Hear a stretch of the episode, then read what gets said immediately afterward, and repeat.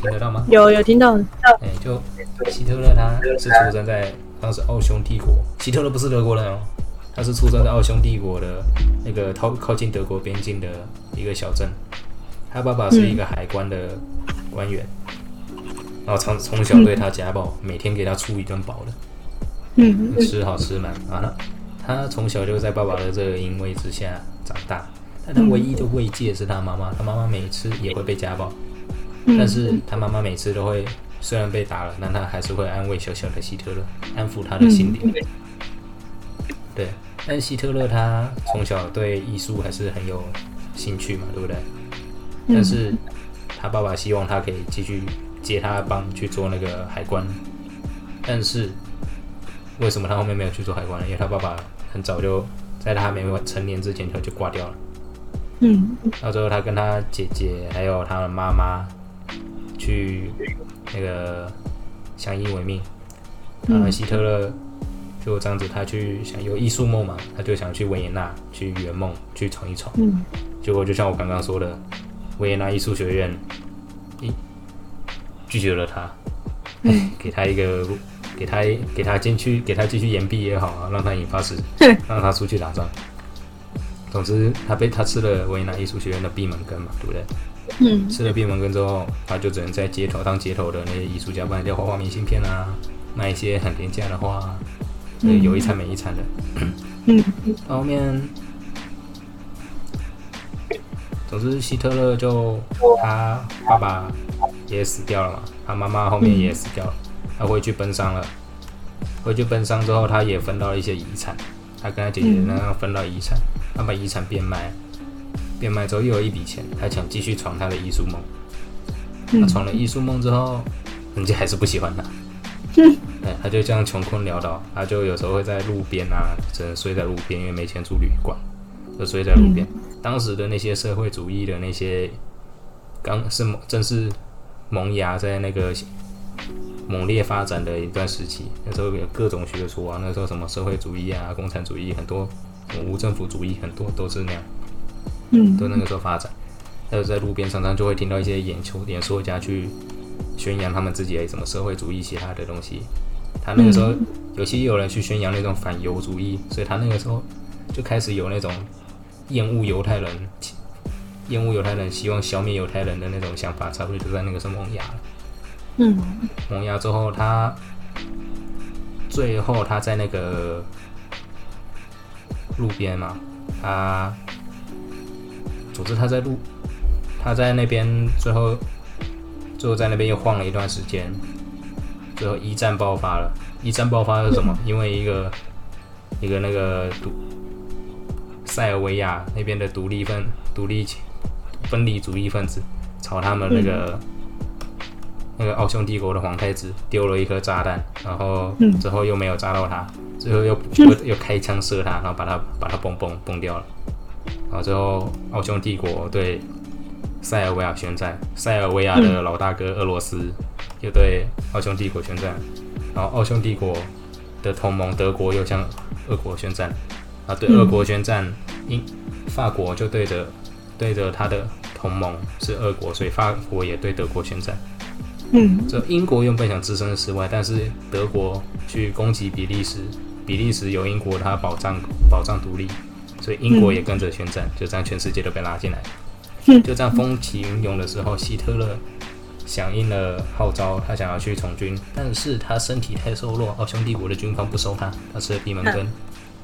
对他自己的国家不收他，他最后跑去那个德国，他最后入伍进入了巴伐利亚军团。那巴伐利亚军团是隶属于德国？是德国的，他就因为他是他算德裔啊，他是讲德语的。啊，还是住在奥匈帝国的德国人。奥奥地利这个地方也大部分是讲德语啊。对，所以他去参加了参入伍了德军。大家他都说他，他就想说他能够在军队里面闯出名声。我艺术家不行，那我从军我也可以闯出一番名号。嗯，但他也算很认真啊。大家都说他是疯子，冲起来不要命 啊。对，他在那个时候还得到一枚勋章，叫铁十字勋章。你去看纪录片里面，希特勒他永远胸口挂一个勋章，十字勋章，就是他在一战时候获得的铁十字勋章。啊，对，那后面他在那边一战那个堑壕战，你来我往打来打去，后面后面开发了毒气，希特勒他有一次就中了毒气弹，就双眼失明，就被丢到后后面的那个伤兵医院。但他但他恢复过来之后，一战结束了，结束了。我说干，我还没打够啊。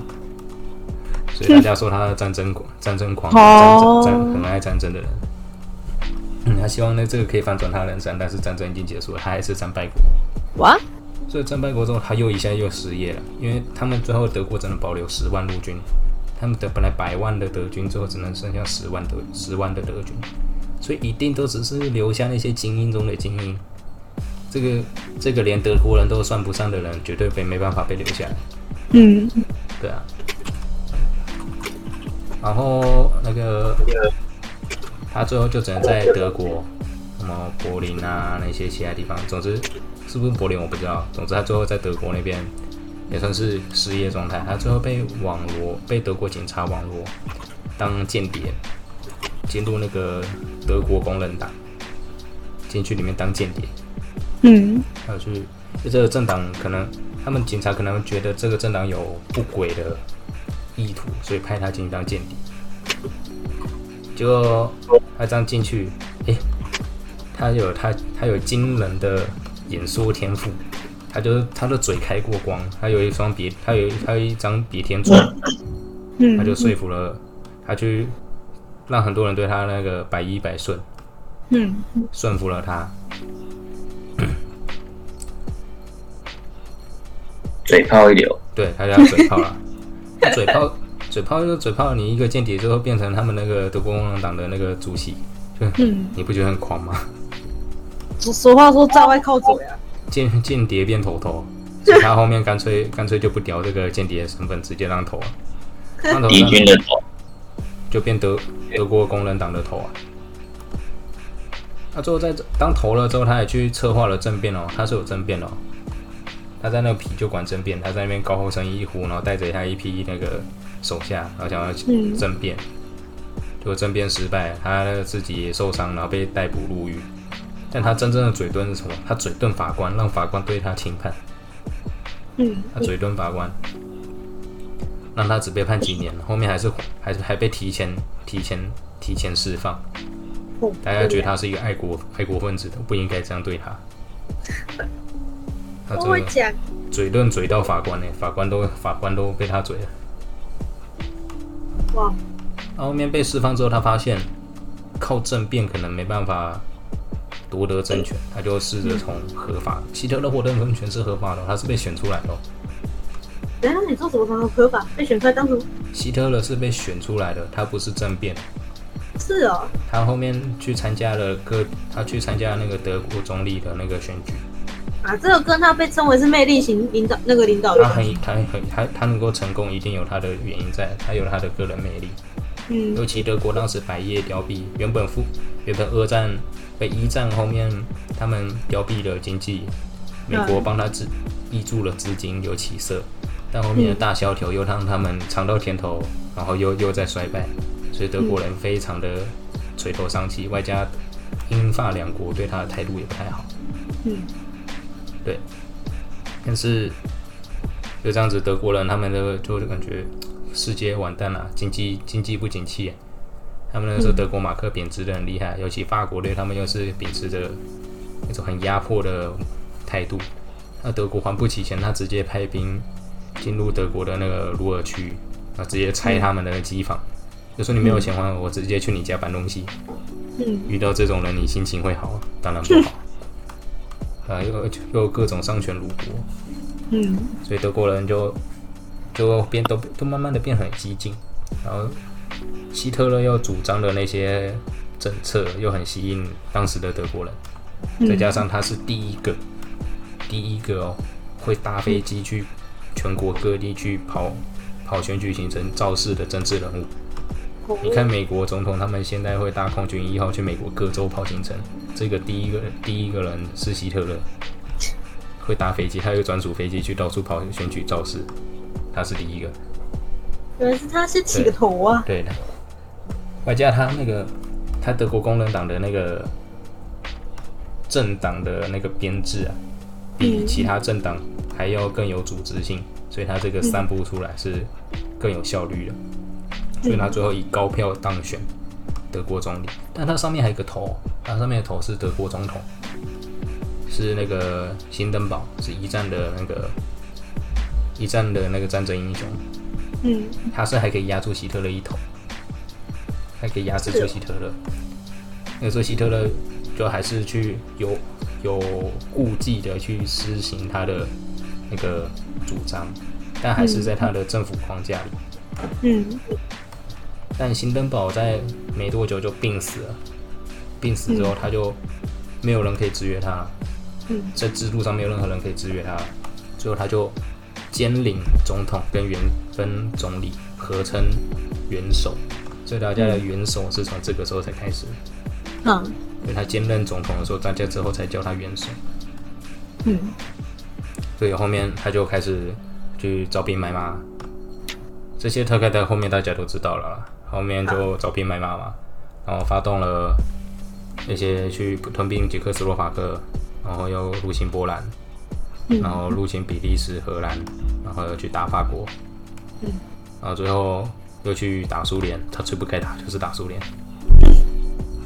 然后后面又去，他原本想要登陆英国，他发现不可能，就去后面又去打苏联，啊，后面又去，后面美国也被他拉进来，哇，也不知道这算日本帮忙，日本助攻，对啊，后面他就在他的后面苏军就兵兵进至柏林嘛，已经打进去柏林了，对不对？他在他的地堡里面。就自杀，用他的手枪自杀了。他跟他的那个一个情妇啊，也不叫情妇，就是他的恋人伊娃，我记得有只叫伊娃。他们在一个牧师的见证下，简单的进行了一个婚礼，之后公证，最后他们结婚。结婚之后，就他们两个人就一起殉情自杀了。马上吗？很对啊，就结婚完，他们就一起自杀了。哇！但有人说希特勒没有死，因为他那没有，他没有见到他完整的尸体，只有他的下颚骨。下颚骨。对啊，因为星爷他有一部分那个上海滩赌圣，嗯，里面那个丁力啊被炸死，嗯，被假装炸死，就是留下一个下颚骨，这个就是从希特勒那边拉过来，应该是啊，我自己感觉。是只留下下颚骨，这样子还能活吗？那个下颚骨是不是他的也不知道。哦，也是。有人说那下颚骨根本是个女的。嗯。对啊，就这个很悬啊，因为没有见到完整的尸体。因为希特勒是吩咐他的手下把他的尸体焚烧掉，他不行，因为他尸体留给留给苏联一定会被入室，一定会被侮辱啊。他想说能把我尸体烧掉，用汽油把它烧掉。而且希特勒他的其他亲戚在二战之后。也是有很多人是主张说要把自己化学阉割，说这个恶魔的血脉，恶魔的血脉不该流传下去。我记得这个影响到德国人很深，因为德国人我那时候看就是有点也是像类似类似介绍历史对吧？那个，然后他们说德国人其实不太会就是就就是对自己的血统感到自豪，就是他们不会特别赞扬说哦我是德国人，就有点这样子讲，不像说哦我是台湾人的那种自豪和自傲嘛。他们反而不会去强调这一点，就是因为那时候，除非啦，除非有第三次世界大战，又有一个完全的负面教材，完全那个反派出现，就一一个新秩序的诞生，一定会有一个反派，你懂吗？除非有第三次世界大战，又有一个新秩序诞生，比如说什么哦，非洲蹦出一个超级的独裁国家去蹂躏了全世界，然后就哦，那他就是负面教材，那德国人就是。那他可能就这种感觉应该就会淡掉，可能，那就会有新的，通常新的记忆都比较深刻。对啊，就像现在你在德国招拦计程车，你不能直接举起手，你会被你会被那个处罚。可是那个指举起来姿势不太一样嘛，我们又不是向前这样斜着打直，我们可能顶多就是侧着身，然后手弯九十度，这样子也不行。原则我记得人家说是不行啊。所以，所以才会有那种比着大拇指。哦，而比着大拇指叫计程车是德国人。我不知道，只是这种你可以用这个姿势来代替。好，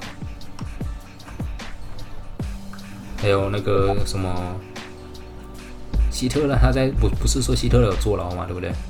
嗯，他坐牢的那段时间，他写了一本书叫《我的奋斗好像有印象。》，这被大家说这是恶魔的书。对啊，所以他有出版有啊，他有出版了、啊，买到吗？还是就是现在买得到了。之前他的版权是在其另一个人身上，忘记是谁，他就一直把因为版权在他身上嘛，嗯他就一直禁止禁止这个版权，嗯所以谁谁都不能印刷，谁都不能出版。但是到现在他的那个版权期效已经过了，嗯所以就有的人就直接拿来一直出版，嗯，就可以买到了。对，好好奇好，好除非有点好奇他。你像中共一样直接列为禁书，不然没办法。会好奇，会好奇该怎么讲？他那这个呃希特勒这个人那时候在想什么？会好奇。嗯，我是不知道。其实有呃不知道有谁说的，那个你在被关紧闭又坐牢的时候呢，会有那那个真的很厉害的人都会在里面做一些很做一些事情，然后让他自己更更提升他的阶阶层嘛层次。啊，我记得拿破仑他原本也被那个关紧闭过，他那个时候爱打架，被关紧闭。他在那那个关紧闭的期间，他就研，他去了解了很多的法学啊，然后几何学，他都是那个时候去了解的。嗯，对啊，因为就很长一段时间让你在那边了，你也不能做其他事情。对啊，让他们能够静下心来去好好研究也是很厉害。拿破仑后面做出了拿破仑法典，而且他而且他是做炮兵，这些几何学对他非常有用。嗯，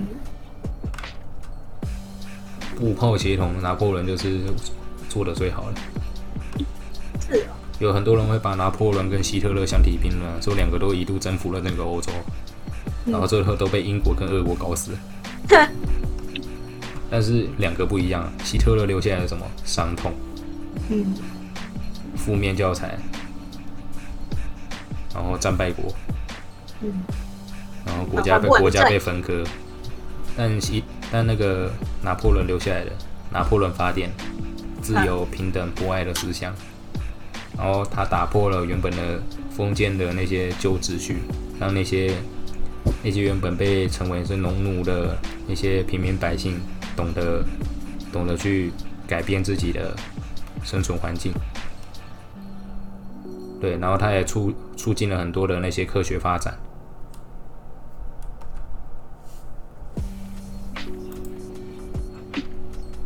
所以拿破仑他是很不一样的，而且你知道，连罐头都是拿破仑期间，他去奖励人，他去鼓励人家，人家才发明出罐头，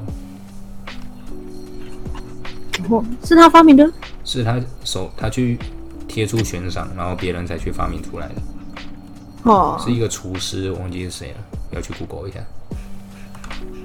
这是在那个时候发，明的，对。在拿破仑那个时候发明的，所以拿破仑那个时候才可以，他觉得军粮问题有很大的缓解。那个时候的罐头其实就是玻璃罐里面加去把它密封，或是用可能用一些铝罐什么的把它密封起来，这样子。那最早的罐头，嗯，了解。而且拿破仑他当时还卖了一堆的在北美的剩下法国剩下的殖民地给美国，美国的国土才一下扩张很多。